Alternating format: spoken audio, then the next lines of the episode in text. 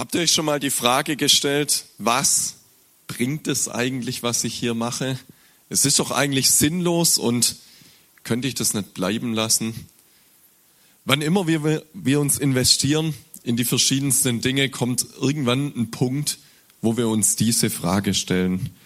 Diese Frage drängt sich immer wieder auf, wenn Dinge nicht wie geplant laufen, wenn sich ein Ergebnis nicht einstellt, das wir uns vielleicht gewünscht haben, wenn wir mit unvorhersehbaren Dingen konfrontiert werden, dass uns an die, an die Substanz geht, dass uns die Substanz raubt und wenn sich Resignation bereit, äh, breit macht, dann kommt immer wieder diese Frage, was bringt es eigentlich? Und wir könnten es doch einfach bleiben lassen. Darüber möchte ich heute Morgen gemeinsam mit euch nachdenken über diese Frage und ich habe euch eine Predigt mitgebracht, deren Gedanke eigentlich aus der Zeit hier in Domersheim entstanden ist, weil ich mir diese Frage im Winter 2021 ziemlich oft gestellt habe, beim Blick in schwarze leere Bildschirme oder wenn wir irgendwann mehr Mitarbeiter als Teilnehmer in irgendwelchen Online-Teamkreisen oder Jungscharen waren und man versucht hat zu kämpfen, eben nicht zu resignieren, aber immer doch dieser Gedanke im Kopf, was bringt es eigentlich? Ist es nicht sinnlos? Bevor wir aber da reingehen, muss ich kurz meiner Freude Ausdruck verleihen, wie schön es ist, hier zu sein heute Morgen mit meiner Familie. Ich freue mich sehr auf den Tag in Domersheim. Schön, dass ihr alle da seid.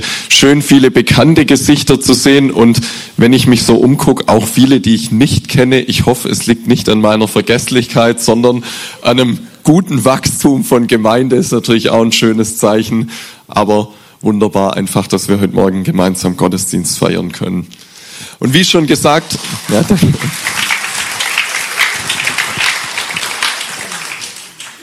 und wie schon gesagt, während dieser Zeit in Corona habe ich sehr mit diesem Gedanken gekämpft, mit dieser Frage, was bringt es eigentlich? Und es war Gottes wunderbares, lebendiges Wort, das mich an dieser Stelle korrigiert hat und mir neu aufgezeigt hat, wie sehr es sich lohnt, Menschen zu dienen und sich in Menschen zu investieren. Das ist auch das ist, was Jesus uns als Auftrag gibt, in dieser Welt unterwegs zu sein und Menschen, Menschen sein Evangelium zu zeigen, so wie es hier auch der Versuch war, das diese Woche bei Ich Glaub's zu machen.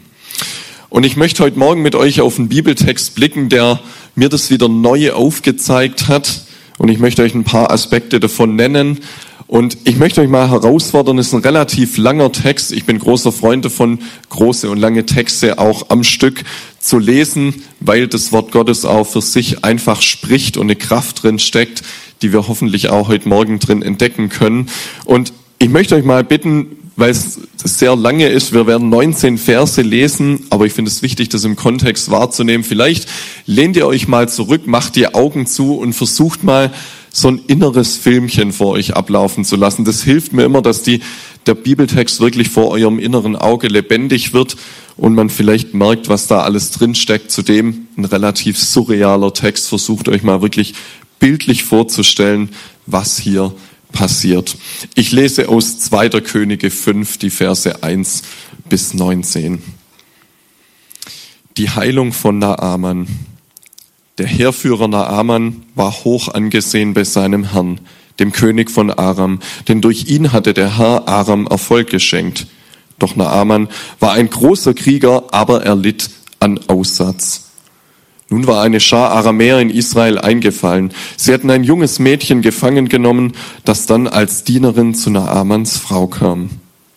Eines Tages äußerte das Mädchen seiner Herrin gegenüber, ach, ich wünschte, mein Herr würde zu dem Propheten in Samaria gehen. Er könnte ihn von seinem Aussatz heilen. Naaman ging und erzählte seinem Herrn, dies und das hat das Mädchen aus Israel zu mir gesagt. Da befahl der König ihm, ihm von Aram, reise zu dem Propheten, ich werde dir einen Brief mitgeben an den König von Israel. Naaman brach auf. Er nahm zehn Talente Silber, sechstausend Schekel Gold und zehn Prachtgewänder mit. In dem Brief, den er an den König von Israel hatte, stand, mit diesem Brief schicke ich dir meinen Diener Naaman. Ich möchte, dass du ihn von seinem Aussatz heilst. Als der König von Israel das las, zerriss er seine Kleider und sagte, dieser Mann schickt mir einen Aussätzigen, damit ich ihn heile. Bin ich Gott, dass ich töte, töten oder Leben geben kann? Seht und begreift doch, dass er nur nach einem Vorwand sucht, um Krieg mit mir anzufangen. Als jedoch Elisa, der Mann Gottes, das hörte, dass der König von Israel seine Kleider zerrissen hatte, sandte er ihm eine Nachricht. Warum hast du deine Kleider zerrissen? Schick Naaman zu mir. Er soll sehen, dass es in Israel einen Propheten gibt. Also zog Naaman mit seinen Pferden und Streitwagen zu Elisas Haus und wartete vor der Tür. Elisa ließ ihm durch einen Diener ausrichten, geh und wasche dich siebenmal im Jordan. Dann wird deine Haut wieder gesund und du wirst geheilt sein. Da ging Naaman zornig fort. Ich hatte angenommen, dass er persönlich zu mir kommt, sagte er. Ich hatte erwartet, dass er die Hand über die aussätzige Haut ausstrecken, den Namen des Herrn seines Gottes anrufen und mich so heilen würde. Sind der Abana und der Parpa in Damaskus denn nicht besser als alle Flüsse Israels? Warum kann ich mich nicht dort in ihnen waschen und geheilt werden? Und er drehte sich um und ging voller Zorn fort. Seine Begleiter aber, seine Diener redeten ihm gut zu. Herr, sprachen sie zu ihm, wenn der Prophet etwas Großes von dir verlangt hätte, hättest du es dann nicht getan? Wie viel eher solltest du ihn gehorchen, wenn er dich nun auffordert, bade dich, dann wirst du gesund. Also ging Naaman hinab an den Jordan und tauchte sich siebenmal unter, so wie der Mann Gottes es ihm befohlen hatte. Da wurde seine Haut gesund, so wie die eines kleinen Kindes, und er war geheilt. Daraufhin kehrte Naaman und sein ganzes Gefolge zu dem Mann Gottes zurück. Als er vor ihm stand, sagte er, ich weiß jetzt, dass es keinen Gott auf der Welt gibt, außer in Israel. Bitte nimm ein Geschenk von deinem Diener an. Doch Elisa antwortete, so wahr der Herr lebt, dem ich diene, ich werde nichts annehmen. Und obwohl Naaman ihn sehr drängte, nahm er kein einziges Geschenk an. Da meinte Naaman, gut, doch dann erlaube deinem Diener zwei meiner Maultiere mit Erde zu beladen. Dein Diener wird keinem anderen Gott als dem Herrn jemals wieder Brandopfer oder andere Opfer bringen. Nur eines möge der Herr deinem Diener nachsehen, wenn mein Herr in den Tempel Rimmons geht, um dort anzubeten und sich dabei auf meinen Arm stützt, so dass auch ich mich im Tempel Rimmons befinde, möge der Herr deinem Diener verzeihen, wenn ich mich mit ihm verneige. Elisa antwortete, gehe hin in Frieden.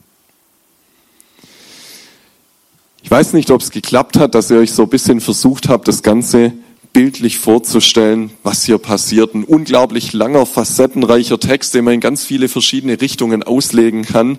Aber wie schon gesagt, möchte ich den Fokus heute Morgen darauf legen, zu schauen, was haben denn diese Diener hier gemacht? Wie haben sie gehandelt? Weil durch die Diener kommt hier was zustande, was sonst nicht möglich gewesen wäre. Durch diese Diener verändert sich das Leben von der Amann komplett. Von einem Mann, der ein Feind Israels war, der aussätzig war, der dem Tod geweiht war, wird er zu einem Mann Gottes, der den Gott Israels für sein Leben annimmt und beginnt nach seinen Geboten zu handeln und zu leben. Zwei Länder befinden sich im Krieg, Israel und Aram. Da haben wir genug Beispiele gerade, um uns das gut vorstellen zu können, was das bedeutet. Und immer wieder gibt's Überfälle, Auseinandersetzungen, Übergriffe. Und bei einem dieser Übergriffe wird ein Mädchen, ein kleines Mädchen, wahrscheinlich 13, 14 Jahre alt, als Geisel genommen und muss fortan dem, der Frau von dem Naaman als Haussklavin dienen. Und ich möchte euch mal aufzeigen, was diese Diener getan haben und was für einen Unterschied sie machen. Miri, dazu darfst schon mal weiterklicken. Vier Diener gibt's hier in diesem Text. Ihr könnt es ja, vielleicht kann man es lesen oder manche, aber ich sage es euch auch, es geht nur darum zu zeigen, was haben diese Diener gemacht und was hat einen Unterschied in Naamans Leben durch ihren Einsatz, durch ihren Dienst gemacht. Und dieses Mädchen verrückterweise, trotzdem, dass sie Sklavin ist, trotzdem, dass sie vielleicht misshandelt wurde, was zumindest im Kontext des Alten Testaments normal gewesen wäre, trotzdem, dass Diener wie ein austauschbarer Gegenstand waren, die man einfach gebraucht hat. Und wenn ihnen was passiert ist, sie verstorben sind, sich zu Tode gearbeitet haben, hat man sie einfach durch neue ersetzt. Trotzdem erweist dieses Mädchen ihrem Herrn diese Liebe und weist ihn darauf hin, dass es in Israel einen Propheten gibt, der sie heilen könnte. Daraufhin wendet sich der, der Naaman an seinen eigenen König und sagt, hey, das Mädchen hat es zu mir gesagt. Und man muss sich natürlich vorstellen, der hat sein ganzes Geld schon ausgegeben auf der Suche nach Heilung. Es wurde schon alles probiert und er will keinen Versuch auslassen, um die Möglichkeit natürlich zu bekommen, gesund zu werden. So geht er zu seinem König und sagt, in Israel, bei unseren Feinden, dort gäbe es vielleicht eine Möglichkeit. Und der König sagt, ich schreibe dir einen Brief für den anderen König. Vielleicht könnt ihr euch gerade vorstellen, wie absurd diese Vorstellung ist, auch wenn der Vergleich etwas hinkt, aber einfach um die Vorstellungskraft ein bisschen anzuregen. Man stelle sich vor, ein Putin schickt seinen Heerführer nach Kiew mit der Bitte, ihn gesund zu machen, weil er todkrank ist. Das ist so surreal und trotzdem ist es hier so passiert und der König gibt dem feindlichen König diesen Brief mit, mit der Bitte, seinen eigenen Heerführer, der gegen Israel Krieg führt, gesund zu machen. Und so zieht er los, er nimmt Gefolge mit. Er nimmt richtig viel Gold mit. Ich habe mal versucht, es umzurechnen diese Woche.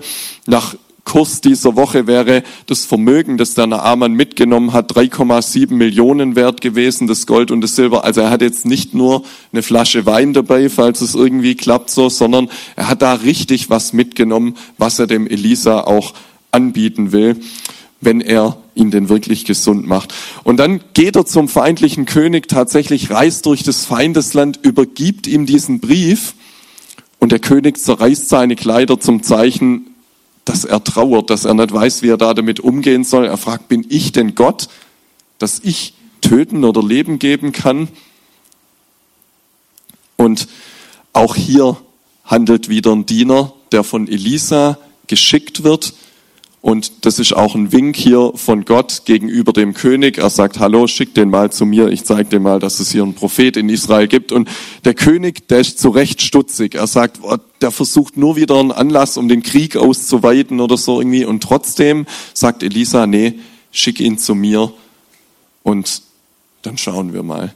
Und endlich, wahrscheinlich mehrere Wochen hat diese Reise gedauert, nachdem der Naaman mit seiner Krankheit losgereist ist, kommt er zum Haus von Elisa. Und Elisa tut was, das ihn derartig erzündet, dass er sofort wieder abreist. Er schickt einfach einen Diener raus, wieder einen Diener und sagt, wasch dich einfach siebenmal im Jordan. Was für eine Zeitverschwendung, was für eine Unverschämtheit erlaubt sich der Elisa da, dem Naaman gegenüber. Richtig Action hier jetzt. Was für eine Unverschämtheit erlaubt er sich. Und der Naaman, der hatte eine genaue Vorstellung im Kopf, wie Gott ihn zu heilen hat, beziehungsweise Elisa. Er, er sagt es dann auch und sagt, hey, muss der das nicht so und so machen? Er presst Gott in eine Schublade und sagt, der muss doch zu mir rauskommen, der muss die Hand über mir ausstrecken, der muss für mich beten und dann soll ich gesund werden, aber doch nicht baden in dieser Drecksbrühe. Und dann sagt er auch noch, unsere Flüsse bei uns sind doch viel sauberer. Und natürlich, er war von diesem Aussatz bedeckt, seine Haut war krank, er wusste, er stirbt irgendwann an dieser Krankheit und wenn er sich jetzt noch in dieses schmutzige Wasser legt, wird es vielleicht sogar noch schlimmer. Und voller Zorn reißt er wieder ab. Er regt sich darüber auf, dass er jetzt wochenlang immer noch mehr geschwächt durch diese Reise, vielleicht sogar noch schneller das Ende findet. Und dann stellen sich wieder Ihr seht es hier oben, seine Diener ihm in den Weg und sagen, hey, willst du es nicht versuchen? Hätte er von dir verlangt, du sollst 20 Feinde umbringen oder sonst irgendwas, das hättest du doch gemacht, oder? Vielleicht war den Dienern auch nur das ganze Gold zu schwer, das sie wieder zurücktragen mussten, aber wir gehen mal davon aus, dass sie wirklich ernsthaft nach dem Besten ihres Herrn gesucht haben und ihn wirklich heil sehen wollten und tatsächlich aufgrund der Intervention seiner Diener lässt der, äh, lässt der Naaman sich darauf ein, geht zurück, taucht siebenmal unter und Gott tut ein Wunder. Dieser Mann wird wieder gesund. Er geht zurück zu Elisa, möchte ihm das ganze Gold geben, den ganzen Besitz, diesen Reichtum. Elisa wehrt alles ab und Naaman ändert daraufhin sein Leben. Er bekennt, es gibt keinen Gott auf dieser Welt außer den Gott in Israel verrückte Geschichte, wenn man sich das so vorstellt, aber ich finde, sie zeigt wunderbar, was das Handeln von den Dienern in diesem Bibeltext für einen Unterschied macht. Ohne die Diener wäre es nicht dazu gekommen, dass der Naaman überhaupt losgegangen wäre. Ohne die Diener hätte er nicht diese Anweisung bekommen, sich im Jordan zu waschen. Und ohne die Diener hätte er nicht diese Bereitschaft gehabt, umzukehren und es dann auch wirklich zu tun. Und jetzt stellt euch mal vor, wir würden einen von diesen vier Dienern hier einfach streichen, dann wäre genau nichts passiert. Es wäre nichts passiert und natürlich tut Gottes Wunder und macht den Mann gesund, aber er gebraucht einfache Menschen, die im Kontext dieser Zeit nichts galten und nichts wert waren. Er gebraucht einfache Menschen, um seinen Willen zum Ziel zu bringen. Und das ist doch genau das, was wir uns wünschen, wozu unser Dienst führen soll. Hierbei, ich glaube es aber auch als Gemeinde, dass durch Gemeinde, durch Jugendarbeit, durch unser persönliches Zutun Menschen von Jesus erfahren, dass ihnen gedient wird und sie die Möglichkeit haben, ganzheitlich heil und gesund zu werden. Und ich stelle mir das vor wie so Zahnräder, die ineinander greifen, weil die Diener, die kannten sich teilweise nicht gegenseitig. Die wussten auch nicht, dass es die anderen Diener gibt. Und trotzdem handeln sie, wie sie handeln. Und wenn wir einen davon weglassen, dann wäre das Zahnrad einfach zum Stillstand gekommen und der Elisa wäre am Ende nicht gesund geworden und hätte sein Leben auch nicht in Gottes Hände gelegt. Und deshalb finde ich das so wichtig, dass wir uns investieren in Menschen und habe das auch an diesem Bibeltext erkennen dürfen, habe mich neu da davon motivieren lassen, wie wertvoll es ist, dass kein Dienst zu klein ist, kein Gebet zu kurz, keine Aufmerksamkeit zu schade, keine Meile, die wir mit jemand gehen, zu weit ist, sondern dass es genau das ist, was Gott von mir und unserem Leben möchte, sich immer wieder neu in Menschen zu investieren. Und ich habe gesagt, Gott, während Corona, ich möchte nicht derjenige sein, wo dieses, dieser, dieses Zahnrad aufhört, sich zu drehen, weil wenn man zwei Zacken aus so einem Rad rausbricht, steht das Auto auf einmal still und fährt nicht mehr weiter. Und ich habe gesagt, ich möchte Menschen dienen, ich möchte für Menschen da sein. Und mich hat dieser Text neu motiviert, das zu entdecken, wie wertvoll ein Dienst an Menschen ist. Aber oftmals ist Dienen nicht so einfach, weil wir sehen nicht immer den Erfolg wie bei Naaman.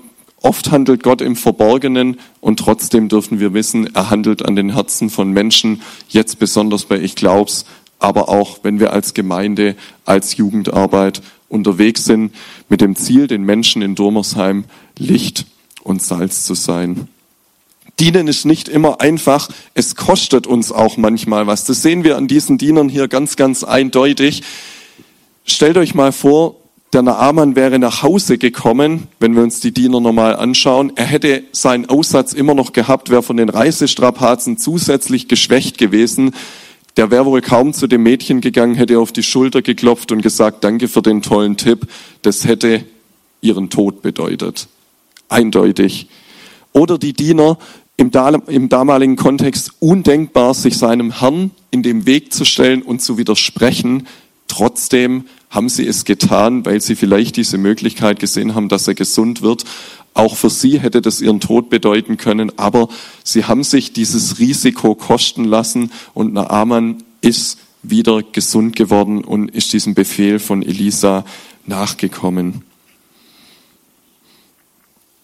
Ich möchte euch drei kurze Dinge sagen aus diesem Text raus, ganz konkret, was Dienen ausmacht. Miri, du darfst schon mal weiterklicken.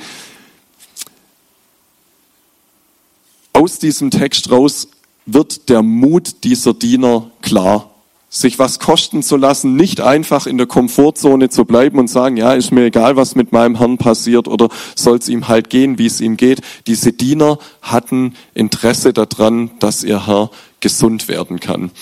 Und ich wünsche mir auch von uns, dass wir mutig dienen, dass wir freimütig dienen und dass wir uns unseren Dienst auch etwas kosten lassen. Ich habe mal das Wort Unterschiedsspieler dazu gepackt in Bezug auf Fußball gibt es in jedem Fußballteam sogenannte Unterschiedsspieler. Menschen, die nicht einfach nur einer von den elf auf dem Platz sind, sondern deren Invest konkret einen Unterschied macht. Gestern war ich mit der Amelie, unserer ältesten Tochter, zum ersten Mal beim VfB. Sie ist immer noch ganz äh, hin und weg und so und immer noch bisschen müde. Und Der VfB, der hat gerade einen Spieler, der den acht Spielen 14 Tore geschossen. So jemand nennt man Unterschiedsspieler. Das geht eigentlich gar nicht im heutigen Profifußball. Aber genau das ist das, was unser Invest bewirken soll, dass es im Leben von anderen Menschen konkret einen Unterschied macht. Vielleicht verbunden mit der Frage, was bringt es denn den Menschen um uns rum, um mich rum, dass ich zu Jesus gehöre? Merken die das überhaupt? Eine zweite Sache, hinterfragt immer wieder die Motive, die wir hinter unserem Dienen eigentlich haben. Es ist leider für mich immer wieder nicht schön zu sehen, wie oft ich nicht wirklich selbstlos diene, wie oft ich beim Dienen nur auf mich schaue und vielleicht doch versuche, auch wenn ich was für andere tue, einen Vorteil aus dieser Situation zu ziehen und sei es nur, dass mir Menschen auf die Schulter klopfen, dass Menschen mich anerkennen für das, was ich tue, dass Menschen mich toll finden und dass Menschen mich sehen. Versuchen wir wirklich selbstlos zu dienen, so wie es die Diener hier in diesem Text getan haben, auch mit der Bereitschaft, sich diesen Dienst etwas kosten zu lassen. Dienen bedeutet, Gott allein gebührt die Ehre. Und das sehen wir hier ganz genau an Elisa, der dieses Geld zurückweist. Der sagt, ich kann das nicht nehmen, ich kann nichts tun, Gott hat dich gesund gemacht, nicht ich. Und das ist so entscheidend, ich kann mir nicht auf die Schulter klopfen für das, was Gott vielleicht auch durch mich getan hat. Und ein Beispiel daran sehen wir auch an dem Diener, an einem der Diener Elisas. Es gibt nicht nur positive, sondern auch ein negatives Beispiel. Wenn man diesen Text weiterliest, denkt der Gehasi, der interessanterweise namentlich erwähnt wird hier, weil er das getan hat, er möchte doch einen Vorteil aus der Situation ziehen. Er reist dem Naaman hinterher und sagt, ohne Wissen von Elisa, du, mein Herr hat sich's anders überlegt, wir würden doch was nehmen von dem Geld, das du mitgebracht hast. Und der Naaman freut sich sogar und sagt, ja, natürlich, nimm mit und gibt ihm noch mehr und so, als er eigentlich fordert. Und der Gehasi steckt das Geld in seine Tasche, kommt nach Hause und Elisa sagt als Konsequenz, weil du so gehandelt hast, weil du nur einen Vorteil aus der Situation gezogen und nicht Gott die Ehre gegeben hast, bekommst du den Aussatz, den der Naaman hatte und irgendwann stirbt sein Diener daran. Und in Bezug auch auf die Schriftlesung, die, die das Simon gerade gelesen hat, wo Gott sagt, der Größte unter euch soll den anderen dienen. Deshalb hinterfragt immer wieder eure Motivation auch hinter den Dienen und gebt Gott die Ehre. Und als drittes Dienen ist eine Grundeinstellung verbunden mit der Frage, was sehen denn die Leute bei uns? Und vielleicht auch diese Frage, was in unserem Leben hat Ewigkeitswert über das hinaus? Und unsere Welt redet immer von Nachhaltigkeit, alles muss nachhaltig sein. Es gibt nichts Nachhaltigeres in unserem Leben, als dass wir uns in Menschen investieren. Das ist unser Auftrag Menschen zu dienen, auf dass sie Jesus kennenlernen können und anfangen, ihm nachzufolgen. Und ich glaub's, ich freue mich, dass ich immer noch auf dieser Bühne stehen darf heute, die ihr aufgebaut habt. Ein wunderbares Zeichen des Dienstes für die Menschen, für die Teens in Domersheim, dass sie Jesus kennenlernen können. Und es ist so groß, was ihr hier gemacht habt. Da könnt ihr echt auch stolz drauf sein. Da hat die ganze Gemeinde Freude dran. Und es ist wunderbar, wenn man diesen Dienst auch ganz sichtbar zeigen kann, dass wir als Gemeinde unterwegs sind um den Menschen dort draußen das Evangelium zu bringen. Deshalb auch vielen Dank für alles, was ihr diese Woche hier investiert und reingehauen habt.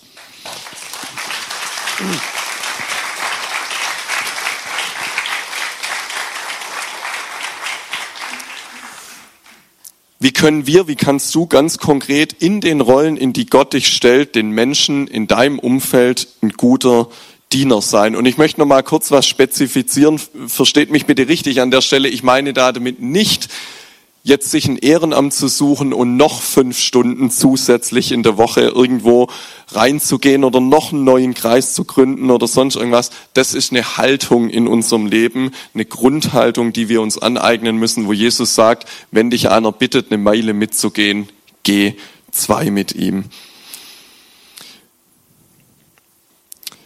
Und ich habe mir vorgenommen, anhand dieses Textes damals, als ich ihn für mich entdeckt hat und wo Gott mich auch korrigiert hat in meinem Denken und in meinem Handeln, ich möchte genau so ein Mensch sein wie diese vier Diener hier oben, ein Unterschiedsspieler, dessen Leben dazu beitragen soll, dass Menschen Jesus kennenlernen können und was Wunderbareres und Erfüllenderes gibt's nicht in unserem Leben, als wenn wir einen Teil einer Lebensgeschichte mitschreiben können, wenn Gott uns in all unserer Begrenztheit gebraucht, als schwache Schöpfung, dass wir trotzdem mit unserem Leben auf Jesus hinweisen können. Und es kann manchmal zäh sein, aber wenn ich dann sehe, dass sich Christen in Syrien bis heute auf diesen Mann, auf Naaman berufen, weil er den Gott Israels mit nach Aram im heutigen Syrien gebracht hat, der ihm dort gezeigt wurde und sich heute noch Menschen in der Verfolgung an diesen Moment klammern und sagen, ja, wir wollen hier dranbleiben, dann kann auch unser Dienen nicht umsonst sein. Wir dienen Menschen, wenn wir bereit sind, Jesus durch uns durch strahlen zu lassen, sodass Menschen ihn durch und an uns sehen können. Und das ist der Wunsch, den auch dieser Text an uns heute Morgen hat. Und das wünsche ich mir für euch, für die ganze Gemeinde, für die Jugendarbeit hier vor Ort, dass wir es uns zum Ziel machen, den Menschen zu dienen, auf dass sie Jesus kennenlernen können, so wie wir es durch diese Diener an diesem Text sehen können. Amen. Ich möchte beten. Jesus, danke, dass du uns in deinem Wort ein Beispiel des Dienens gibst. Bitte ich, dass du uns immer wieder bereit machst, gute Diener zu sein, die nicht nur auf sich selbst gucken, sondern die dir die Ehre geben und die die Menschen um sich herum im Blick haben. Ich bitte dich, dass du alles, was wir tust, gebrauchst zu deiner Ehre, dass wir diese kleinen Dienste in unserem Leben nicht gering achten, sondern dass wir uns neu von diesen Dienern motivieren lassen, weil wir sehen können, was daraus entstehen kann.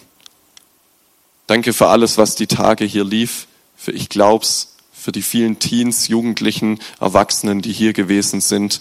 Du weißt, was auf, aufgebrochen ist. Wir bitten dich, dass wir an den Leuten dranbleiben können, dass wir ihnen nachgehen, aber vor allem, dass du ihre Herzen prägst und veränderst, auf dass sie dich kennenlernen und anfangen, dir nachzufolgen und dich als Herrn auch für, ihren, für ihr Leben und ihren Alltag zu entdecken.